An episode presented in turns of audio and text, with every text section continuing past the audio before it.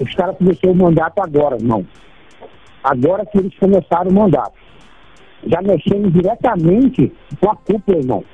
O, que, tem, que tem na linha de frente. Então, se os caras já começaram mexendo em quem tá na linha de frente, os caras já, já entrou falando que com nós já não tem diálogo não, mano.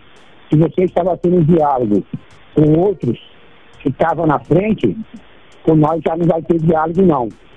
E que esse Moro aí, mano, esse cara aí é um esse cara aí é um mesmo, mano. Ele, ele veio para atrasar. Ele já começou a atrasar o, ele foi para cima do PT. Então você vê que o, o, PT com nós tinha um diálogo. O PT tinha um diálogo com nós cabuloso. Esse que vocês acabaram de ouvir é o Alexandro Roberto Pereira, conhecido como Elias ou Véio. Ele é um dos responsáveis pelo setor financeiro do primeiro comando da capital, o PCC, uma das maiores organizações criminosas do Brasil, PCC, que tem é, o seu foco principal lá em São Paulo. Nesta semana, diálogos obtidos pela Polícia Federal por meio de interceptações telefônicas apontam para suposta ligação entre o PCC e o Partido dos Trabalhadores, o PT. A suspeita vem no contexto da Operação Cravada. Eu sou Ítalo Coriolano e este é o Recorte, o podcast noticioso do Povo. Hoje sem mais a Vasconcelos, que teve outros compromissos, mas segunda-feira ela estará de volta aqui com a gente.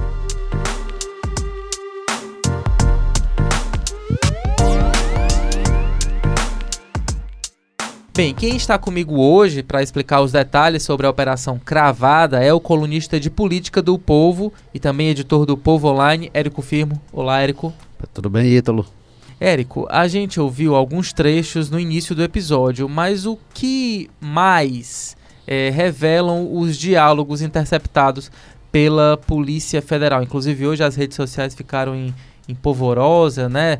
É, as hashtags PCC, PT lá nas alturas, mas o que, que de concreto realmente existe é, nesses diálogos interceptados pela polícia? É, o que tem chamado a atenção é o, trecho em que o, o Elias, né, o velho, ele critica muito o Sérgio Moro, diz que o Moro é um problema, que veio para cima deles, que está atrapalhando.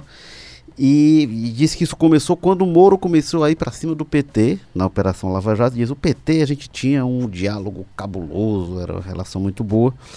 Então, é, esse diálogo tem, um, obviamente, um impacto político muito grande, né? Porque o que está dito ali é que ah, o, o Sérgio Moro, o atual governo, o governo Jair Bolsonaro, é ruim para as facções, é ruim para o PCC, e o o PT era bom, o PT era aliado, segundo diz lá na, na gravação. Né? Isso, obviamente, teve um impacto político que seria previsível. Né?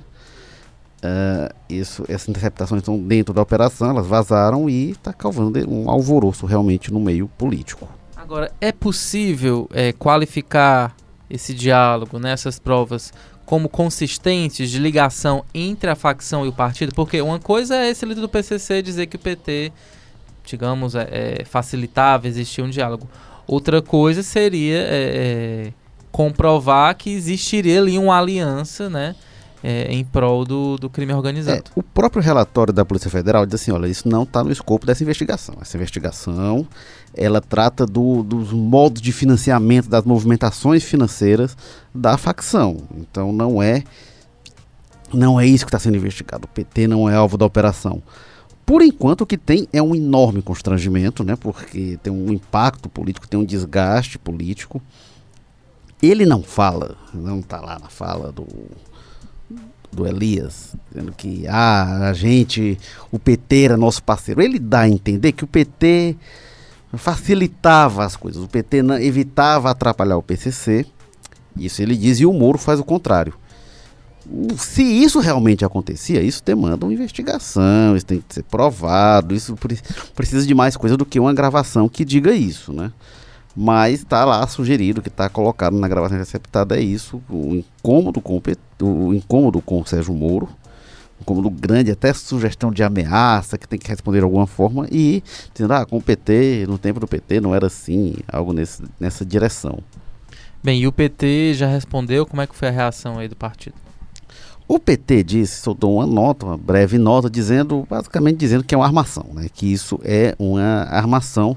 Eu até digo o seguinte, não dá para o PT dizer isso, não dá para o PT dizer que é uma armação. O PT pode até dizer, é mentira, se ele falou isso, é mentira, o PT pode dizer isso, né? Pode ser a versão do PT. Mas a não ser que ele esteja lá dentro, que tem informação de dentro da operação, que foi forjado, que a Polícia Federal forjou a gravação, não dá para dizer, ah, armaram isso para prejudicar o PT. Então, quando o PT coloca nesses termos, isso fragiliza um pouco a defesa dele, que parece uma suposição, assim, ah, essa gravação, é, é que ela é muito ruim para o PT e ela é muito boa politicamente, muito conveniente politicamente para o ministro Sérgio Moro, no momento em que ele está desgastado com outras gravações, com outros diálogos, com outras mensagens que vêm à tona do caso Intercept, isso é verdade. Daí a dizer que foi tudo uma manobra, aí isso não, não dá para dizer, mas o PT nega, nega qualquer envolvimento com facção. É, eles dizem que é armação e que, na verdade, quem é, é, teve diálogos com criminosos e tal teria sido Sérgio Moro. Então o PT se defende atacando. É, eu vou ler aqui, inclusive, a nota é bem pequenininha. É, esta, né, a, o PT afirma, esta é mais uma armação como tantas outras forjadas contra o PT e vem no momento em que a Polícia Federal está subordinada ao ministro acuado pela revelação de suas condutas criminosas. Quem dialogou e fez transações milionárias com criminosos confessos não foi o PT, foi o ex-juiz Sérgio Moro para montar uma farsa judicial contra o ex-presidente Lula com delações mentirosas e sem provas. É Moro que deve explicar à justiça e ao país, pelo que deve explicações no caso, né, pelas graves acusações que pesam contra ele. Ou seja, sobra aqui para Lava Jato, sobra para né, todo esse esquema aí, todo esse conjunto de investigações. O PT tem dito, não, sem razão, que precisa, as coisas precisam ser provadas, precisa ter prova para condenar e tal. Agora o PT faz uma acusação grave também, né? Diz assim, armaram contra a gente, isso aqui foi forjado contra o PT e, e a Polícia Federal foi que forjou isso porque está sob o comando do Moro. O que está dito na nota do PT é basicamente isso precisa ter prova também disso, né? Não dá para ser uma suposição. Ah, se isso veio da Polícia Federal que está subordinado ao muro, então isso é forjado. Não, não acredito que dá para o PT dizer isso, não. Não, não dá para dizer assim. O, o que está lá dito é que o, o, uma pessoa de referência no PTC efetivamente disse, foi flagrado, dizendo que o PT é, é, é, colaborava com eles, digamos assim. Não dá para, a partir daí, para concluir como provado, como fato em contexto, que o PT era aliado ao PCC, não dá para concluir isso. Também não vejo elemento para dizer que isso foi forjado e que esse diálogo não existiu e que por algum interesse o, o, o membro do PCC disse isso ou foi forjado o que ele falou. Acho que também não dá para dizer isso não. É, talvez o que as pessoas, é, digamos, contestem, né, é o fato de esse diálogo aparecer agora, né, no momento em que o Moro está tão pressionado e tão questionado. É, o, esse diálogo ocorreu meses atrás, foi gravado meses atrás, antes do caso Intercept, aí foi deflagrada, ok, foi, essa foi deflagrada nessa semana a operação da Polícia Federal, que ela, depois das investigações, que durou bastante tempo, Aí estourou agora. Aí por isso veio à tona, enfim. Mas que, que, como eu falei, que é conveniente é, que ajuda o Sérgio Moro, que é bom para a imagem do Moro, que é um desgaste para o PT, que é ruim para o PT, isso não tem a menor dúvida. Bem, falando aí dessa questão da imagem do Moro, os áudios citam também o ex-juiz federal, né, e agora ministro da Justiça e Segurança Pública. Como é que isso impacta o Moro no governo? Ele que, como a gente já falou aqui, vem num momento difícil, né? O próprio Bolsonaro disse que ele é o técnico do time, o Moro é apenas um dos, dos jogadores, né? Se fala aí em, em, em, um desgaste também junto ao Supremo, junto ao Legislativo. Isso dá um fôlego novo para o ministro da Justiça? Fortalece o Moro. Não sei que, em que tamanho do fortalecimento dele, mas sem dúvida fortalece o Moro. É, o, o Moro tem uma situação muito específica ele, as, pelas pesquisas, apesar de tudo isso, caso Intercept, ele é mais popular que o presidente Jair Bolsonaro, é mais popular que o Lula, por exemplo, hoje, né, pelo que as pesquisas apontam, mas está desgastado. E por essa popularidade do Moro, por essa força que ele tem, ou tinha, enfim, ele é, ele incomoda. Incomoda inclusive dentro do governo, incomoda inclusive gente muito próxima ao presidente Jair Bolsonaro que acha que o Moro quer ser candidato a presidente em 2022. Então, fragilizar o Moro interessa muita gente, inclusive gente dentro do governo. É, esse esvaziamento tem acontecido, o Bolsonaro tem dado sinais de enfraquecimento do, do, do Moro, de não bancar as principais propostas do Moro, o pacote da segurança principalmente. É, não, não, não, não, há, não há nenhum entusiasmo em relação a, a esse pacote, que já foi dito como prioridade lá atrás e hoje não recebe prioridade coisa nenhuma. Então o Moro realmente está mais fraco e isso é a primeira é o primeiro alento que ele recebe em muito tempo. Até por isso aí o PT quando o PT vem dizendo ah, isso é uma armação, é porque tudo é muito conveniente, tudo é, é, é, é, se encaixa muito bem naquilo que favorece o ministro que comanda a Polícia Federal, que comanda a operação. Mas, como eu disse, para dizer que foi forjado, que foi armação, assim, é uma denúncia muito séria, precisa ter elementos consistentes. Agora, Érico, que outros impactos políticos esses áudios podem provocar?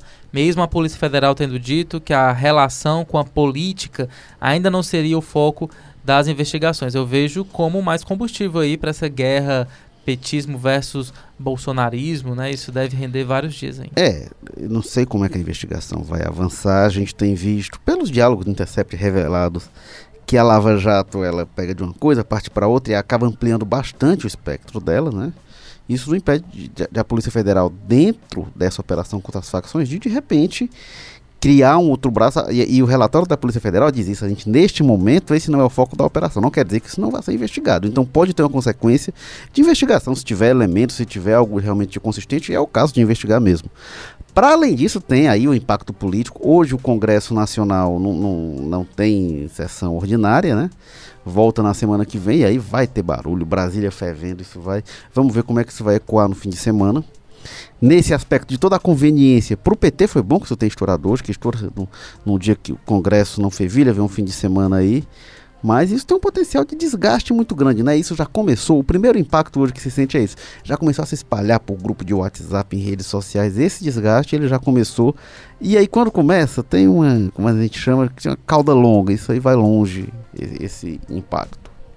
E só detalhando aqui mais um pouquinho a operação cravada, na última quarta-feira, a Polícia Federal foi a sete estados brasileiros com 180 agentes para cumprir, cumprir 30 mandados de prisão, que resultou em 28 presos e o bloqueio de 400 contas ligadas ao PCC.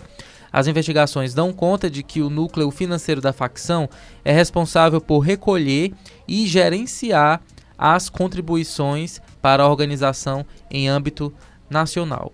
Ou seja, realmente, né, uma organização criminosa, né, aproveitando aí a palavra, bem organizada, digamos assim.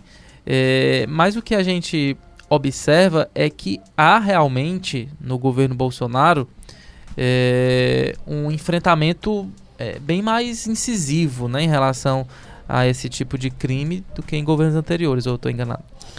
É, tem desde o discurso, né? Isso desde a campanha eleitoral que se falava muito disso, né? Que mensagens de facções pedindo para não votar no Bolsonaro, isso, pichações aqui em Fortaleza. Né? É, muita coisa sobre isso circulou no ano passado, né?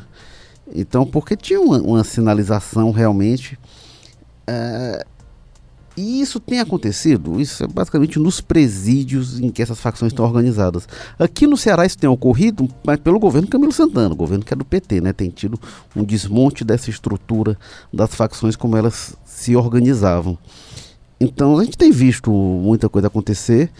É, eu não, não, digo que não acontecia antes, agora isso realmente tem um status de prioridade e tem um método de ação do governo Bolsonaro que é realmente diferente em relação a essa questão é, prisional, questão carcerária, questão de segurança pública, tem uma guinada em relação a isso. E é compreensível e é, é, faz sentido que esses grupos organizados criminosos estejam incomodados, estejam reclamando mesmo.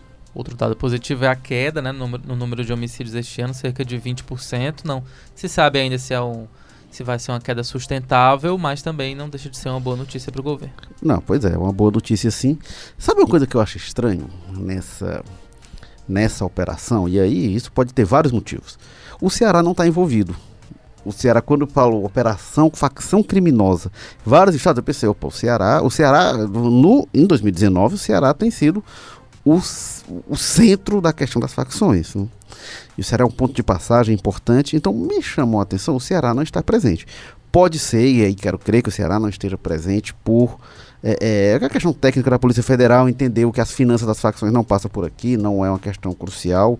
Pode ficar para outro momento, não ser o caso na investigação, nada tenha sido apontado aqui, não tenha sido envolvido. Mas, na medida em que o Ceará, apesar de tudo isso, intervenção da Força Nacional, inclusive, contra as facções aqui no Ceará no início do ano, é, não sei se por ser um governo do PT houve algum é, é, receio de repente de compartilhar informações, de, enfim. Eu acho estranho apenas o que tem de concreto, assim, o resto é, é, a gente pode especular, mas de concreto eu acho estranho que uma operação contra facções hoje não inclua o Ceará, porque o Ceará é, é elas estão silenciosas e tal, mas em janeiro elas fizeram um alvoroço como eu nunca tinha visto fazer em nenhum estado do Brasil. Com certeza, é quase o, o, o centro né, da, das organizações criminosas, das facções virou aqui o Ceará. É um, um, hub de facções. Tem até pelos mesmos motivos, localização geográfica e tal. A gente fala de hub de tanta coisa, de tecnologia, de aviação, também de tráfico de também. drogas, de tudo isso. Inclusive, até por isso é importante que quando cria essas estruturas, se, se tenha um reforço de segurança, porque o Ceará passa a ser visado.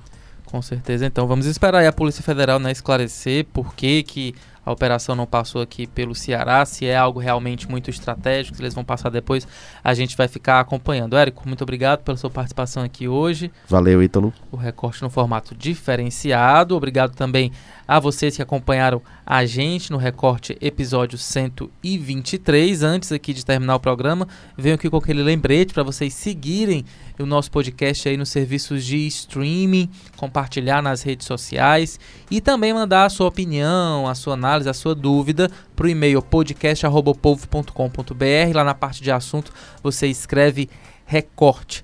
Então é isso. Chegamos ao fim. Um bom fim de semana para vocês e a gente se vê de novo segunda-feira com mais um assunto palpitante do Ceará, do Brasil ou do mundo. Tchau! Roteiro e produção: Luana Severo e Lucas Barbosa. Edição e produção: Bruno Melgácio. Áudio: André Silvestre. Coordenação de produção: Camila de Almeida. Publicação e estratégia digital: João Vitor Duman.